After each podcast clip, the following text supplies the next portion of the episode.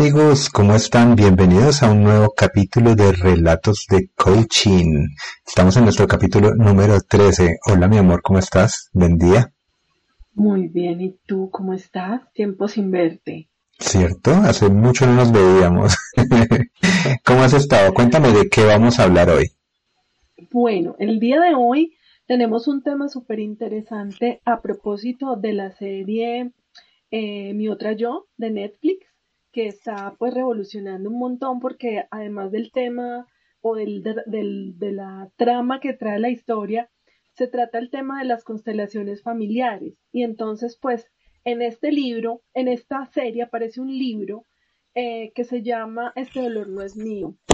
Y nosotros, pues como buenos curiosos y buenos nerds de la información sanadora, estamos ya leyéndonos este libro, pues estamos es mucho, es, es, es, decir mucho porque en realidad yo al que se lo lee y yo la que después recibo el informe ejecutivo de él y lo podemos entonces analizar, nos lo ponemos nosotros en nuestra propia vida, lo, ponemos en nuestro cuerpo y ya después lo podemos poner al servicio de nuestros consultantes en cada una de las sesiones. Entonces, pues a raíz de la lectura de este libro, del estudio de este libro, pues hemos eh, conocido algunas herramientas muy poderosas que nos pueden servir, eh, servir para estos procesos de sanación y una de ellas es la que quiero como compartir hoy, pues puesto que ya la estamos utilizando en nuestras sesiones. Y esta herramienta son las frases o los códigos nucleares. Pero me gustaría mucho que antes de yo contarles el caso eh, que les voy a compartir, pues que Jova nos cuente un poquito de qué se trata las frases nucleares y que nos cuente un poquito más acerca de cuál es la definición y cuál es la teoría. Ok, cuando, cuando un consultante se acerca a nosotros a consultar acerca de algo que quiere resolver, eh, normalmente utiliza unas frases que vienen cargadas de emoción. Esas frases eh, son inconscientes, uno las, las dice para referirse al problema o, al miedo o a lo que le inquieta. Y esas frases normalmente em, se originan en nuestros ancestros, en nuestros padres, en, en un tío abuelo, en un abuelo, en fin. Entonces normalmente no son, no son palabras nuestras, vienen cargadas de mucha emoción, son muy poderosas y a nosotros como acompañantes de terapia nos sirven muchísimo para llegar al fondo del problema. Entonces, más o menos esa es la teoría y con el ejemplo que tú nos vas a presentar posiblemente vamos a entender mucho mejor. Sí, claro que sí. A eso yo le agregaría entonces lo del tema de los patrones de comunicación, ¿no? Y es estos, digamos que esta información, estos mandatos que escuchamos en casa todo el tiempo que nos dicen, eh, nos repiten, o puede ser que en el colegio también nos lo repiten todo el tiempo, y eso se convierte como en un diálogo interno que yo voy adoptando como propio y que después puedo utilizar, pero que detrás de esa frase pues puede haber mucha información con la que podemos trabajar en terapia.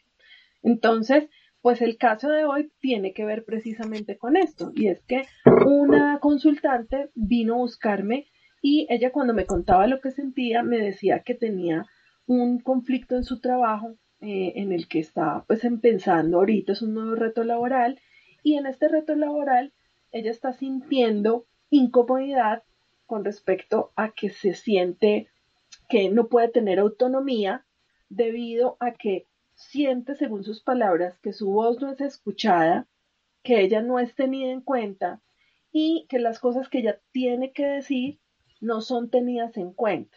Entonces que eso la hace a ella sentir como menos, como no autónoma, como no vista. Y obviamente esto pues le está afectando su desempeño laboral porque pues no se está sintiendo cómoda con esta actitud de sus líderes. Entonces, pues yo en esta conversación estuve muy atenta a estas frases que venían cargadas de emoción, porque vale, vale la pena también aclarar que una de las claves que yo intuyo acerca de cómo identificar estas frases eh, nucleares es la emoción con la que vienen cargadas, ¿sí? Y tú, tú me corriges o profundizas un poquito en eso. Así es, eh, son, son frases que vienen con, con una carga emocional fuerte y que a veces esa carga emocional no corresponde con la realidad que se está planteando en el presente, pero sí viene de algo muy fuerte en el pasado, ¿no? Exactamente. Y, ahí está la clave. Y es que frente a lo que la consultante me contaba, lo que ella estaba sintiendo era como más grande que lo que realmente estaba pasando. Es decir, frente a, lo, a la realidad, su emoción era desproporcionada. Aquí cabe aclarar que cuando yo estoy viviendo una realidad y mi emoción es proporcional a lo que estoy viviendo, pues esa emoción o ese sentir tiene que ver con lo que estoy viviendo, con esa realidad, y está bien que lo sienta, soy un ser sintiente y todas las experiencias me hacen sentir emociones. Y está bien experimentarlas, para eso estoy acá.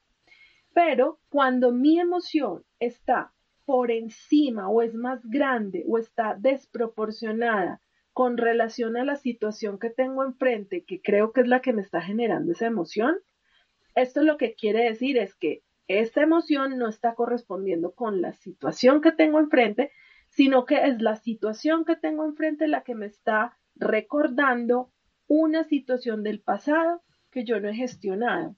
Y por lo tanto, esta situación del frente lo que está sirviendo es como una proyección de esa situación del pasado que yo no he resuelto. ¿Mm? ¿Qué opinas? Claro, o sea, la, lo que viene eh, del pasado sin resolverse se tiene que manifestar. Es como, como un geyser, como, como el hoyo soplador de San Andrés que de vez en cuando sopla y nos recuerda que hay algo que está sin resolverse. Entonces la, la manera en la que nos indica eso, como tú misma lo dijiste, es precisamente esa emoción desproporcionada y esas frases nucleares que es lo que estamos tratando hoy. Entonces cuéntanos cómo fue la resolución del caso o cómo llegaste al punto del pasado.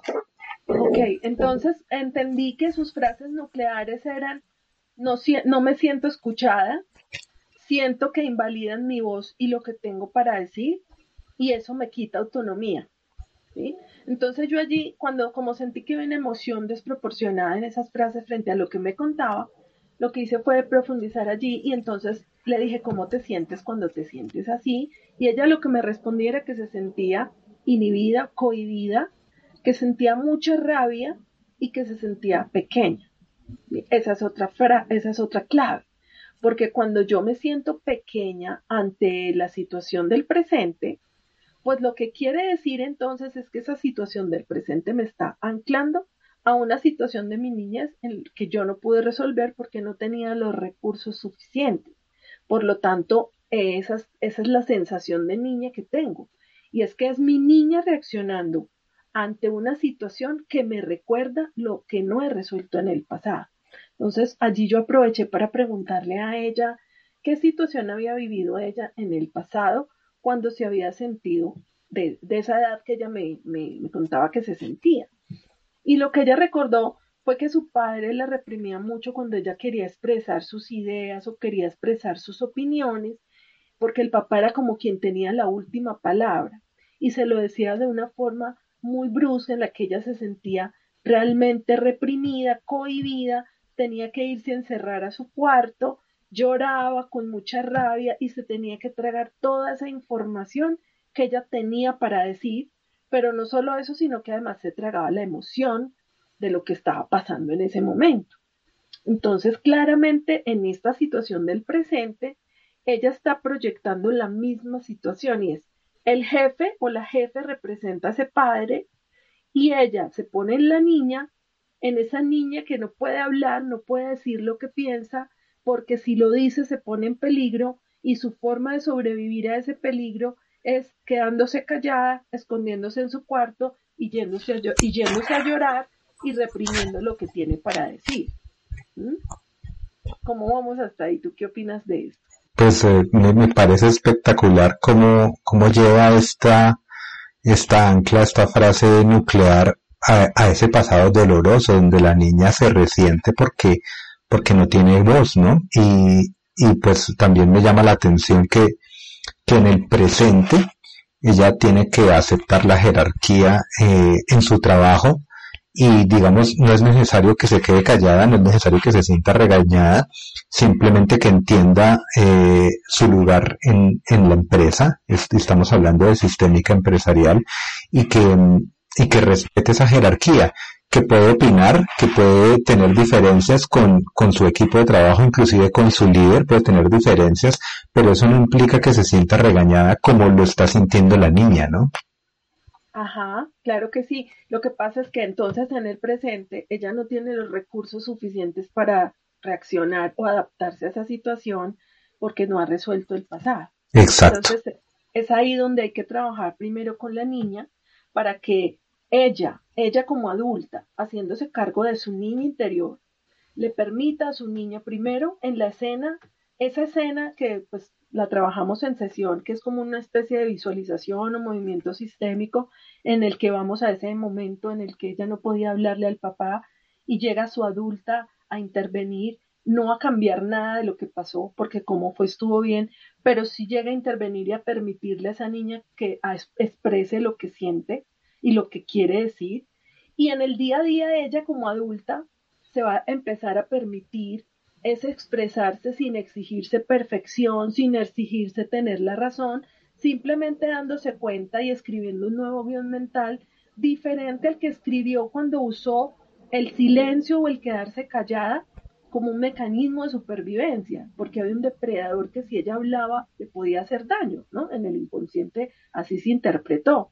Y ahora ella trae esa misma herramienta y la usa con su jefe pero resulta que ya no es necesario porque ella ahora sabe, primero que es una adulta a cargo, que está a cargo de su niña y que su niña ya con ella puede expresarse, y ya no, no es lo mismo que antes, pero no solo eso, sino que además ella como adulta puede especificar que frente, o puede darse cuenta de que frente a ella no hay un depredador que la pueda matar, que se la pueda comer, sino que lo peor que podría pasar es que se equivoque o que la corrijan o que el líder le diga que no tiene la razón y punto, pero ella no se va a morir, entonces no es necesario utilizar el mecanismo de supervivencia que hasta ahora le ha servido para sobrevivir.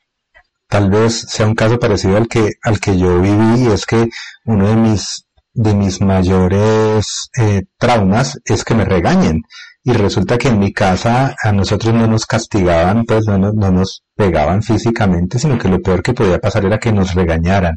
Entonces, eh, en un trabajo, donde a mí alguien me levante la voz y me regañe, yo me siento muy mal, ¿no? Y es precisamente por esa ancla del pasado. Entonces, eh, saber que ella está a salvo en su trabajo, saber que las consecuencias no son eh, de vida o muerte como tú lo planteas, sino que simplemente es, es, es una diferencia de opinión y que todos tenemos el derecho a tener diferentes opiniones es, reconfortante, ¿no? Pero hay que hacérselo saber al niño que estamos a salvo y que como adultos estamos frente a un espacio en, el que todo el mundo puede opinar y puede tener diferencias de opiniones. Obviamente hay un líder que es el que toma las decisiones y por eso es el líder, ¿no?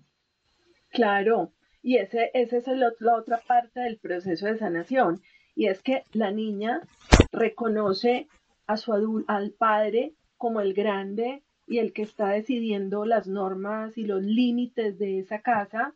Y aunque a mí me parezca que fue equivocada la forma en la que reaccionó, pues yo en ese momento soy una niña que está en manos de este adulto que está a cargo, ¿sí? Y de alguna manera, pues sobreviví porque acá estoy, entonces yo tengo que reconocer el lugar de mi padre como el grande y yo como la pequeña y reconocer que esos límites de alguna forma me, me, aportaron, pero también puedo empezar a decidir hacerlo de otra forma conmigo misma y entonces dejar de reprimirme como lo hicieron y empezar a permitirme expresarme sin exigirme la perfección o, o, tener la razón.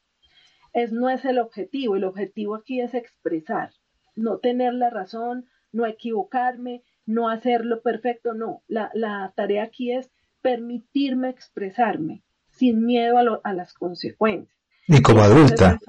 y como adulta. Entonces, cuando ya ella se puede parar en la adulta responsable de su interior y habiendo honrado al padre y su lugar en la jerarquía, ella también ya puede tener herramientas para honrar a su jefe y poder respetar la opinión del jefe o las directrices que el jefe dé así ella no esté de acuerdo, porque ella está al servicio de un sistema y por lo tanto pues debe honrar el líder y sus decisiones aunque no esté de acuerdo con eso. Esa es la manera adulta en la que yo gestiono una situación como esa y es no lo puedo cambiar, pues entonces me adapto. ¿Cómo me voy a adaptar yo a esta situación? Mientras no vaya en contra de mis valores.